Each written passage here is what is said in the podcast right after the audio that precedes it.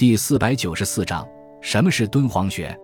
敦煌学是对于中国甘肃敦煌地区文物文献进行发掘、整理并研究的综合性学科，与徽州学和藏学齐名，是中国三大区域文化之一。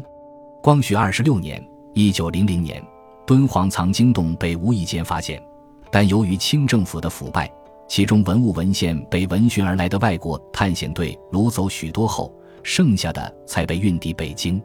清朝学者罗振宇对这些敦煌文献进行研究后，于1909年发表《敦煌石室书目及其发现之原始》和《莫高窟石室秘录》，开始了中国敦煌学的历史。到20世纪30年代，罗振宇、王国维、蒋伯甫、刘复、向达。王仲民等新老学者对敦煌文献进行了整理，并走访伦敦、巴黎，通过对失散国外的敦煌文物进行拍照、编目等手段，还原了敦煌文献的原貌。在此基础上，陈寅恪首次提出了敦煌学的概念。同时，那些失散国外的敦煌文物文献在被各国学者研究之后，也在英、法、俄、日、